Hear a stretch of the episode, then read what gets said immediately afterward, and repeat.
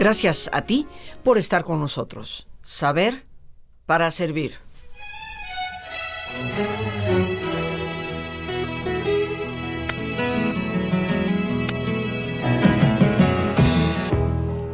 No se sabe quién es, ni de dónde es que llegó vino solo en un dulce amanecer y me hizo estremecer.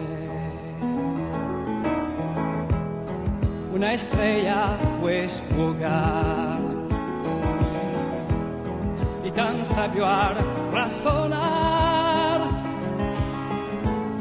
los secretos de la vida para él era en simple humanidad.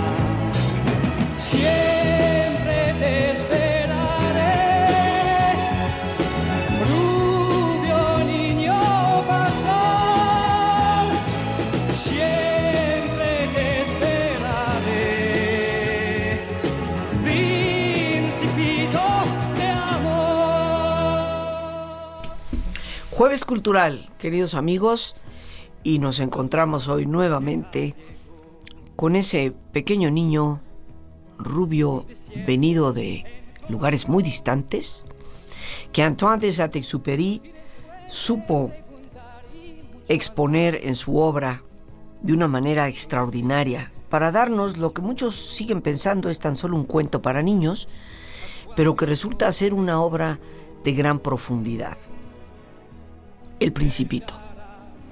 Nos acompaña nuevamente esta gran amiga a quien siempre le agradecemos nos regale de su tiempo, la doctora Esther Charabati, filósofa con doctorado en pedagogía, que con esa combinación del profundo conocimiento de los grandes pensadores a lo largo de la historia y de cómo transmitirlos didácticamente, hoy nos va a ampliar una parte fundamental del principito en un programa anterior en que nos honró con su visita y se habló del tema, creo en mi persona, representa muchos de los aspectos de la conciencia del desarrollo humano.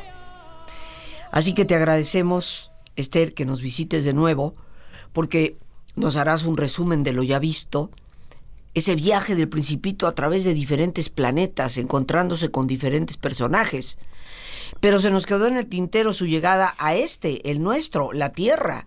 Tal vez lo que constituye, como tú, conocedora del tema, nos dices, la parte más importante del mensaje que esta obra lleva. Esther, como siempre, es un gusto verte. Muchísimas gracias, Rosa, eh, Rosita. Este, gracias por la invitación, gracias al público por atendernos nuevamente. Y sí, regresemos al principito. Yo creo que no se puede quedar a la mitad porque efectivamente eh, bueno, a mí la parte que más me gusta por lo menos es la segunda parte, pero sí quisiera hacer un pequeño resumen de, lo anterior para los... Me parece importante porque tal vez alguno de nuestros amigos no estuvo presente en ese programa.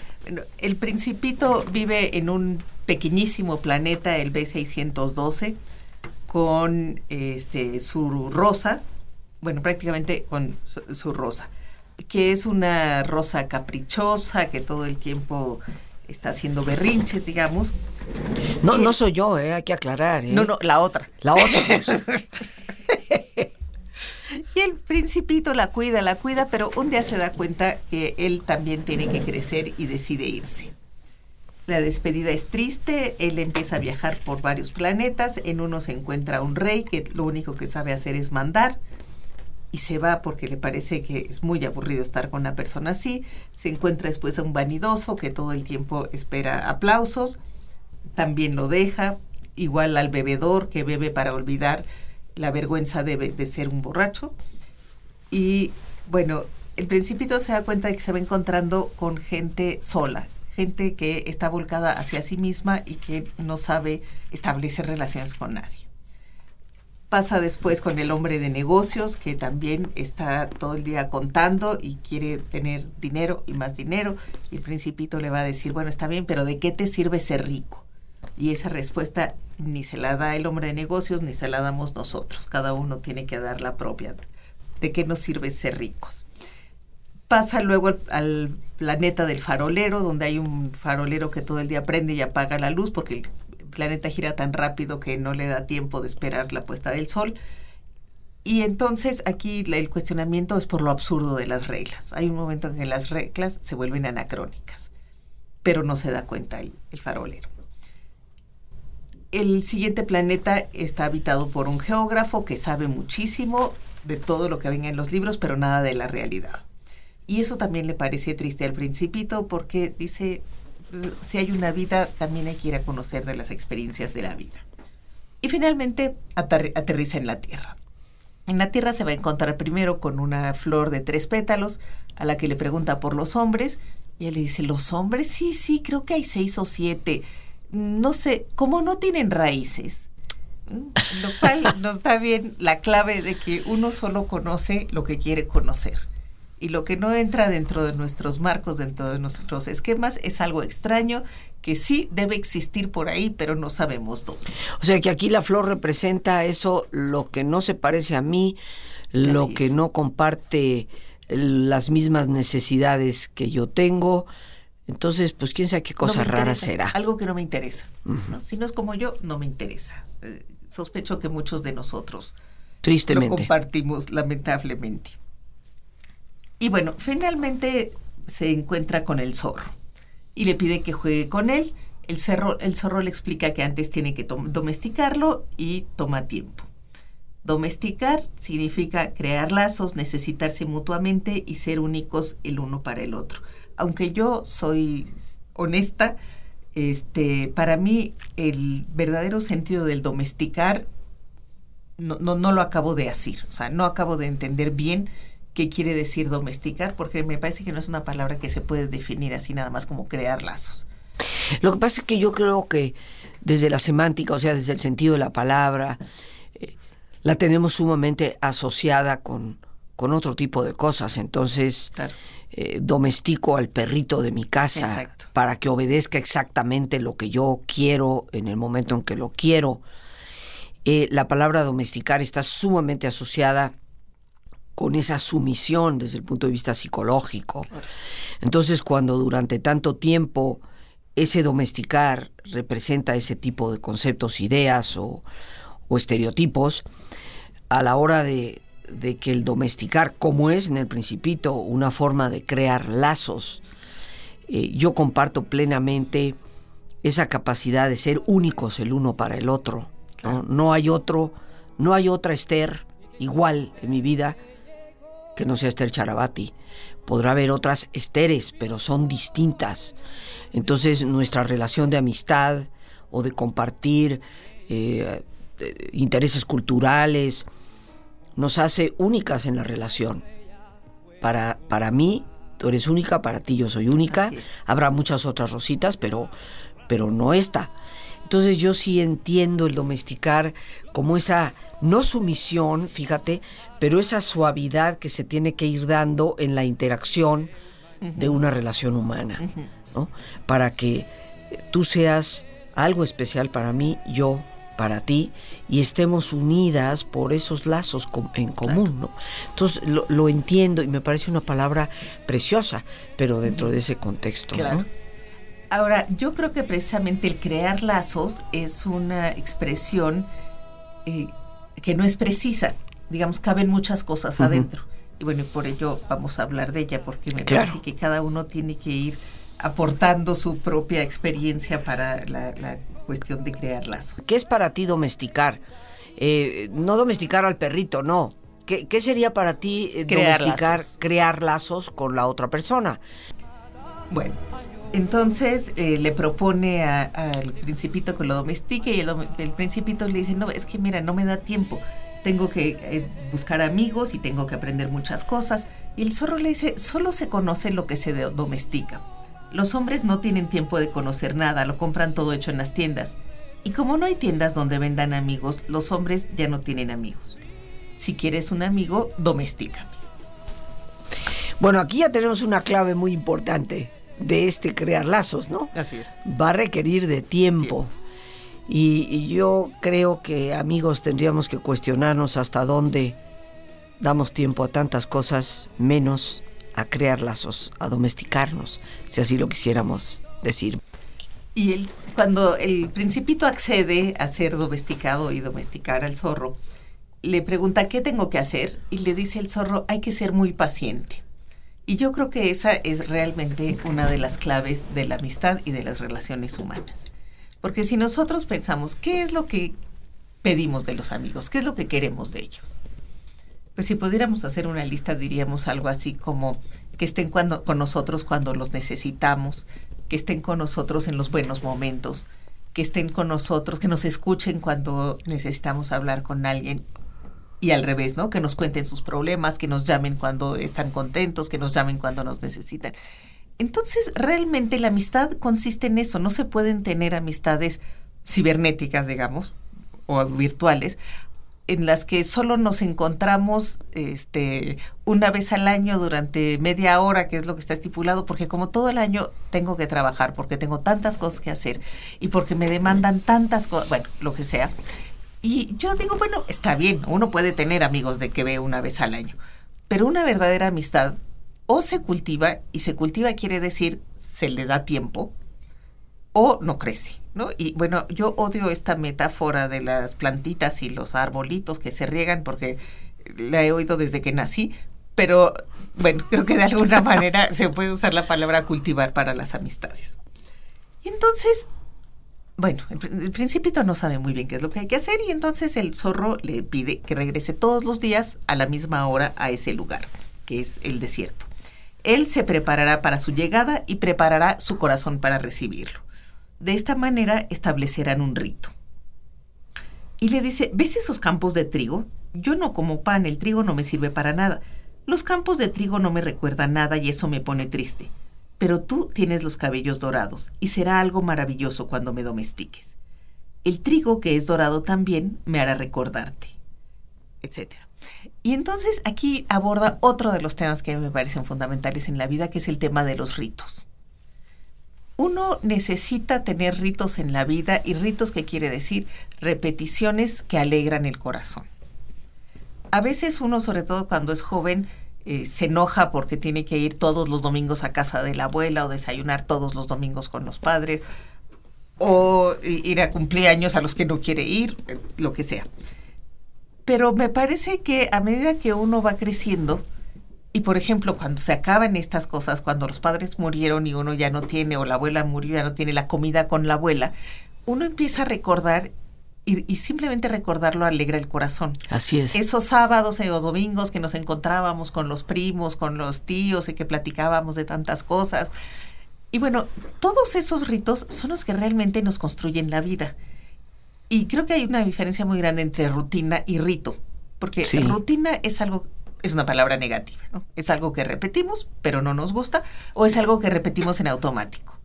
Mientras que rito tiene una parte, incluso diría yo, de sagrado, porque realmente tiene que ver con la alegría del corazón. Cuando uno le dice a alguien, por ejemplo, feliz cumpleaños, no solo le está diciendo feliz cumpleaños, le está diciendo, me alegra que hayas nacido, me alegra que estés en este mundo y me alegra además estar contigo. Entonces, eso no es lo mismo que pasar y que mandar por este internet programar desde antes a todos los cumpleaños y que se les mande una felicitación. En automático. En automático. Así es. O sea, sí creo que uno tiene que revisar, yo por lo menos, eh, estos elementos que constituyen la amistad, saber cuánto necesitamos a los amigos y construir ritos con ellos que nos permitan mantenernos cerca y que cuando no estamos cerca nos puedan alimentar el alma.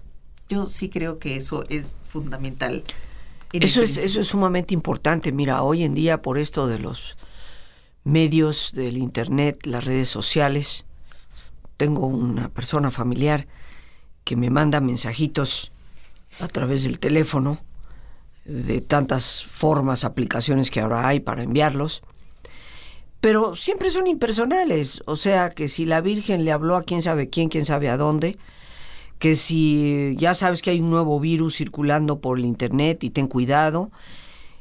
Y hasta que en una ocasión le mandé un mensaje y le dije, mira, te agradezco todo lo que me envías, pero me gustaría más un texto de cuatro palabras donde me digas, hola, ¿cómo estás?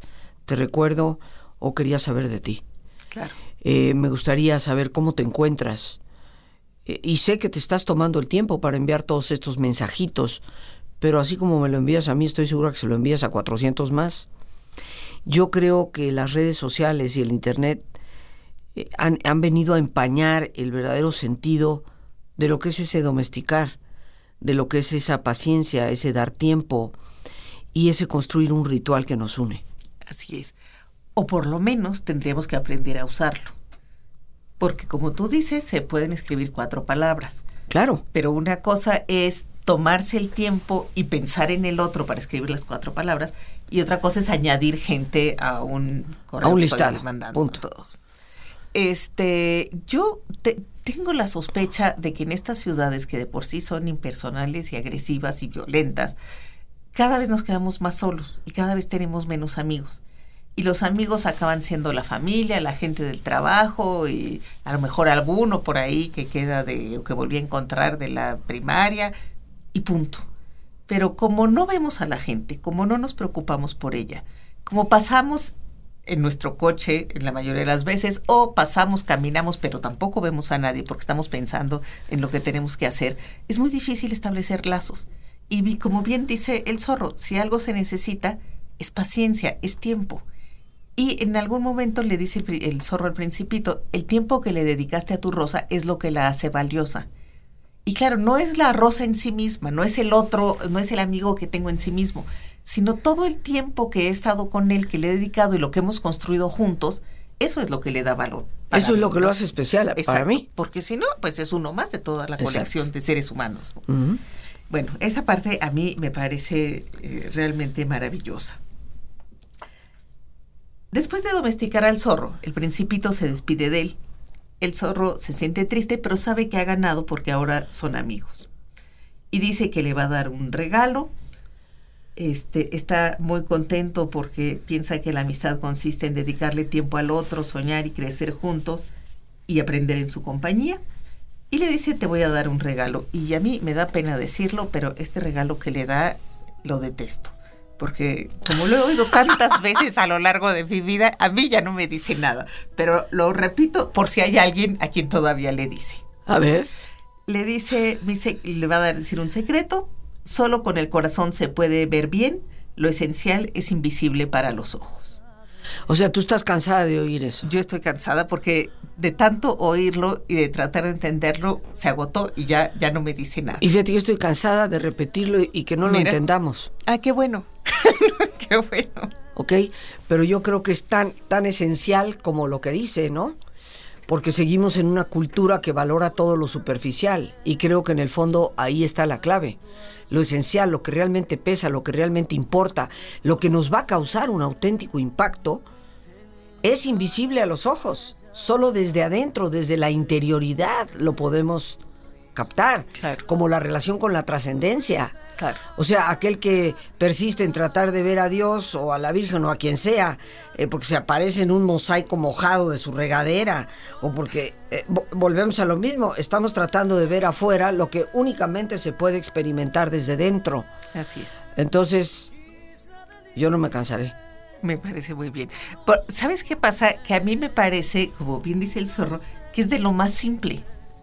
O sea, no entiendo que a alguien no se dé cuenta que las cosas son profundas, que las cosas no son solo apariencia, que hay más aparte de la apariencia. Pero entonces, ¿en qué planeta vives tú? ¿De cuál planeta vienes? Bueno, pero Acabas de aterrizar aquí, Esther. lo vieron, lo entendieron y no les gustó y siguen con las apariencias. Eso lo puedo creer. Claro, entonces hay que persistir Hay que perci- Ok, en decirlo. seamos necias. Aquí estamos, queridos amigos, listos para nuestra relajación, pidiéndote, como es costumbre, que te pongas cómodo. Y si te es posible hacer el alto completo, el alto total, pues qué mejor que cerrar tus ojos. Y en una posición cómoda, con tus ojos cerrados, toma conciencia de tu respiración, del entrar y el salir del aire en tu cuerpo, imaginando cómo al inhalar, así como llevas oxígeno a tus células, inhalas en ese aire serenidad para tu mente. Al exhalar, así como tu cuerpo se libera de toxinas, Imagina cómo en ese aire que sale te vas liberando de todas las presiones y todas las tensiones. Respira profundamente. Y relaja tu cuero cabelludo, todos los músculos que cubren tu cabeza.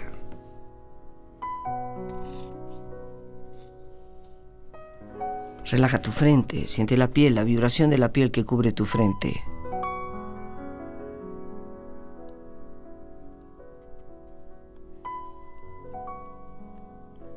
Relaja tus párpados, todos los tejidos que rodean tus ojos.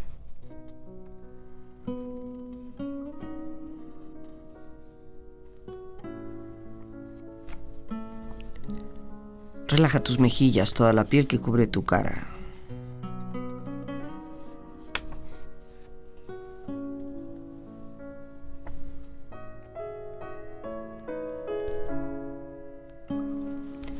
Relaja tu cuello y tu garganta, siente su flexibilidad, equilibrio, balance.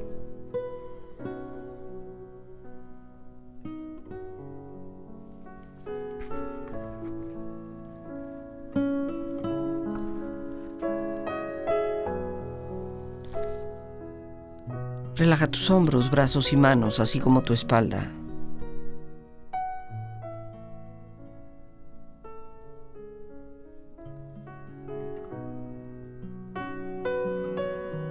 Relaja tu pecho exterior e interiormente.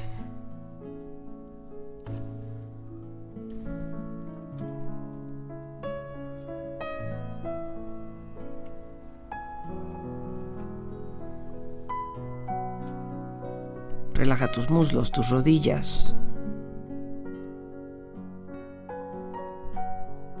tus pantorrillas y tus pies.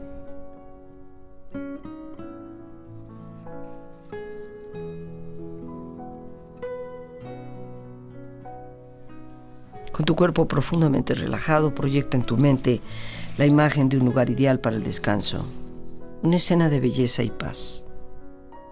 Siente estar ahí.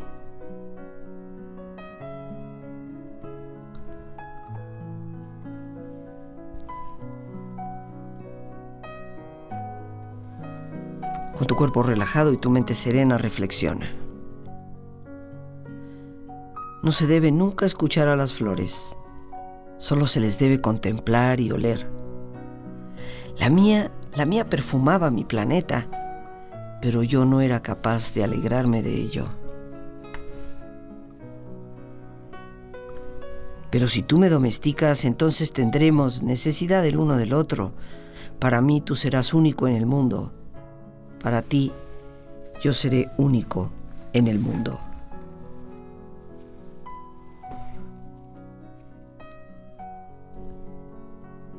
Caminando en línea recta no puede uno llegar muy lejos.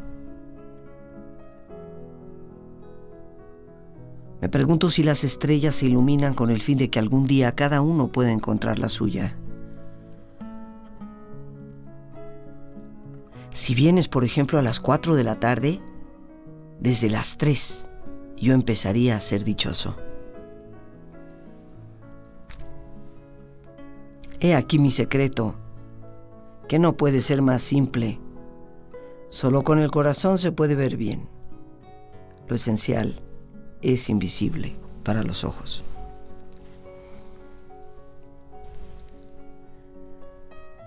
Respira profundamente, relájate bien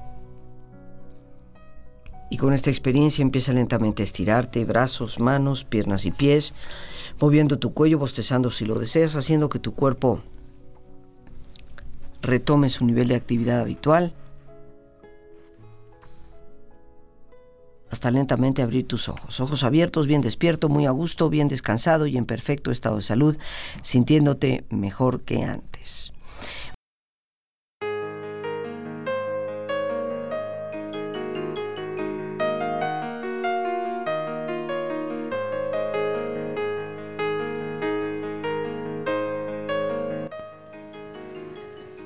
Tal vez hemos dejado de orar porque no comprendemos plenamente lo que significa la oración, que va más allá del rezo, más allá de los ritos y que penetra en la verdadera espiritualidad de la persona y en su relación con lo trascendente.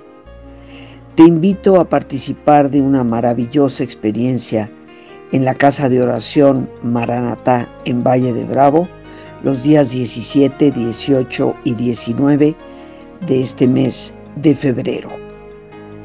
Tendré el gusto de compartir contigo un retiro titulado Saber orar y con quién. Es importante que volvamos a retomar nuestra propia profundidad para adquirir cada vez un mayor sentido de vida. Para informes 55 37 32 91 04. Te estaré esperando. Date la oportunidad de pasar un par de días en un ambiente bello con una actividad plena.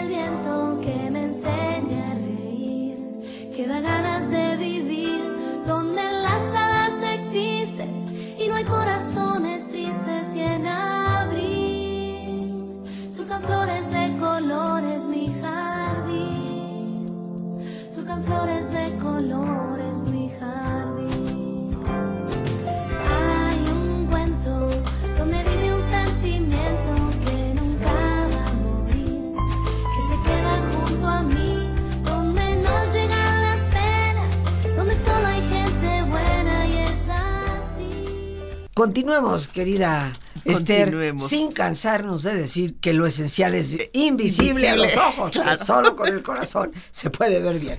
Así es. De dar, ¿no? De dar y compartir y el tiempo, que es uno de los temas fundamentales aquí en el Principito. Yo creo que, por ejemplo, el diálogo. Uno no puede dialogar con prisas. El diálogo es un, digamos, un intercambio que detiene el tiempo ya, no importa lo que pasa afuera y nosotros vamos a dialogar. Por ejemplo, cuando yo le digo a alguien, tengo que hablar contigo, no le puedo decir, tengo que hablar contigo cinco minutos. No, tengo que hablar, hablar contigo y escucharte y que tú me escuches y que juntos finalmente lleguemos a algo. Porque si no, no, no es diálogo, es un intercambio de información, es este una orden, es una plática, pero no es un diálogo. Un diálogo realmente tiene que tener un efecto sobre la vida. Y para que eso suceda, hay que detener el tiempo. Este, entonces el principito se va y se encuentra en su camino con el guardagujas que organiza a los viajeros que viajan en los trenes y que siempre tienen prisa. Ahora él sabe que es importante dedicar tiempo para tener amigos y no entiende por qué los hombres corren tanto y siempre tienen tantas cosas que hacer. Y un tren rápido, bueno, ve pasar los trenes rápido y el principito le dice al guardagujas, uy, tienen mucha prisa, ¿qué buscan? Ni siquiera el conductor de la locomotora lo sabe, dice el guardagujas. Pasa un segundo tren iluminado, en sentido inverso. Ah, ya vuelve, pregunta el principito. No son los mismos, es un cambio.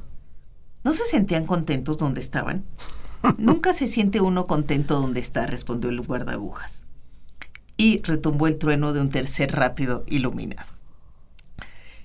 Esto que se dice aquí, bueno, viajar en tren simboliza este ir de aquí para allá. Los hombres no viajan por disfrutar, sino porque nunca están o estamos contentos donde estamos. Siempre nos estamos yendo. ¿Y a dónde vamos? No lo sabemos porque no tenemos tiempo para pensar en la meta en el sentido de lo que hacen. Y claro, si nos ponemos fatalistas, vamos a la muerte. Pero fuera de eso, ¿a dónde vamos todo el tiempo? ¿Por qué corremos todo el día? Y yo creo que es muy interesante esto que preguntan. ¿No están contentos donde estaban? Yo no sé si sea bueno estar contento donde uno está y ya no moverse, ¿no? Que sería una posibilidad. O estar contento y luego ya no estar contento y empezar a moverse. Creo que todas estas este, opciones son las que vamos caminando en nuestra vida. Pero yo sí entiendo este asunto del tiempo como algo que, que no tomamos en cuenta porque no le damos valor al tiempo. El tiempo es algo que usamos. Hoy tengo tres horas, ¿qué hago en esas tres horas? Como si hubiera que llenar el tiempo. Y bueno, a veces el tiempo tiene que ver con otra cosa que no es llenarlo. Por ejemplo, si yo pregunto, hoy corrí todo el día, corrí, corrí, corrí, corrí, fui a dar clase, regresé, comí, fui a comprar tal cosa, corrí, corrí. Y luego llegué a mi casa a las 8 de la noche o a las 7 de la noche. ¿Y qué hice? Prendí la tele. Bueno, conclusión, corrí todo el día, ¿para qué? Para ver la tele. o para llegar a mi casa a decir, qué cansada estoy, necesito descansar. Cuando esas cosas se pueden hacer con otro ritmo, y a lo mejor llego una hora después a mi casa y a lo mejor llego mucho más contenta y no necesito ver la tele o no necesito quejarme. Una pregunta importante, ¿no? ¿A dónde vamos? Claro. Y a veces nunca nos detenemos a preguntar. Pero Bueno, seguimos con el tema del tiempo. El principito se encuentra con un comerciante que vende pastillas que quitan la sed. Con tomar una por semana se elimina la necesidad de beber y se ahorra tiempo. Y el, el principito no entiende por qué vendes eso, porque con esto se economiza mucho tiempo. Los expertos han hecho cálculos, se ahorran 53 minutos cada semana. ¿Y qué se hace con esos 53 minutos? Lo que cada uno quiere. Ah, si yo dispusiera de 53 minutos, me iría a la fuente con toda tranquilidad. a beber agua. Ah, exactamente. y bueno, creo que esto que se escribió Es tan hace ya... lógico. Exacto, porque hoy nos vamos a la comida rápida, a los cursos rápidos, todo rápido y nuevamente, ¿y qué hacemos con ese tiempo que nos sobra? Ni siquiera vamos a la fuente. Sí, No, así es. Digo, nos aventamos ahí en el sofá y decimos, uy, qué cansada estoy. Finalmente el principito decide volver a su planeta para cuidar a su flor. Para lograrlo pide ayuda a la serpiente. Y bueno, la despedida con el piloto es triste. El piloto ya arregló su, su helicóptero, su avión, ya se va. Este, y él, y él, bueno, y se pone triste, ¿no? Cuando le dice. Y el principito le dice, por la noche mirarás las estrellas. La mía es demasiado pequeña para que yo pueda señalarte dónde se encuentra. Así es mejor. Mi estrella será para ti una cualquiera de ellas. Te gustará entonces mirar todas las estrellas y todas serán tus amigas. Y además voy a hacerte un regalo. Y se volvió a reír. Y el piloto dice, ah, amiguito, me gusta tanto oír esa risa. Y esta es la despedida.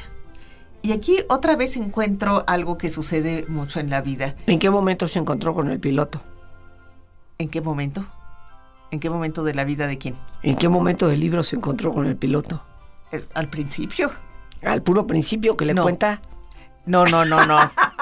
No, no, primero cuenta sobre su propia vida y después empieza a contar la historia del encuentro. Hay que leer el libro, amigos. Aquí no les vamos a decir. Exacto, nada gratis.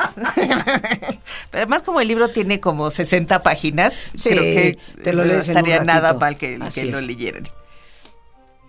Y bueno, decía yo que tiene una parte que a mí me gusta mucho, que es que cualquier cosa nos puede recordar grandes momentos, ¿no?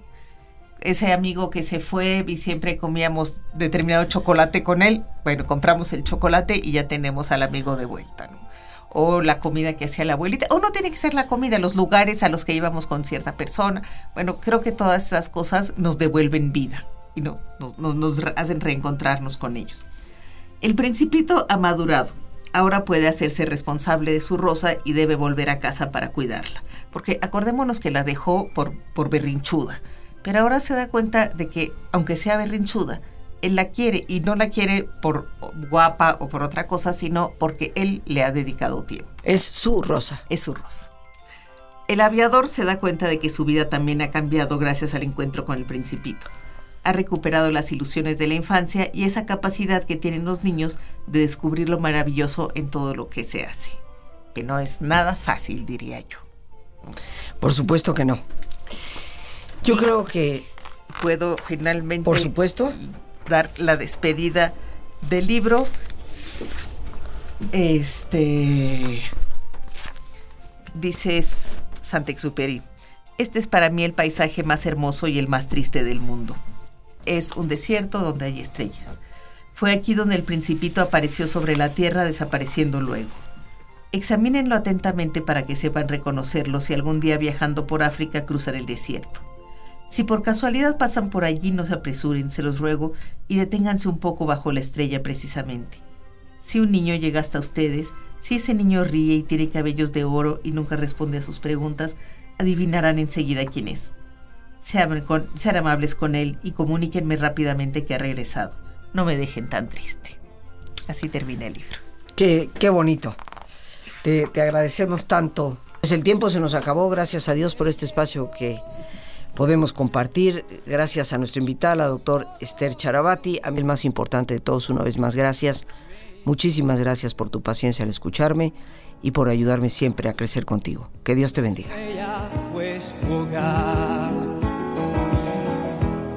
y tan sabio razonar los secretos de la vida para él era simple humanitat. Siempre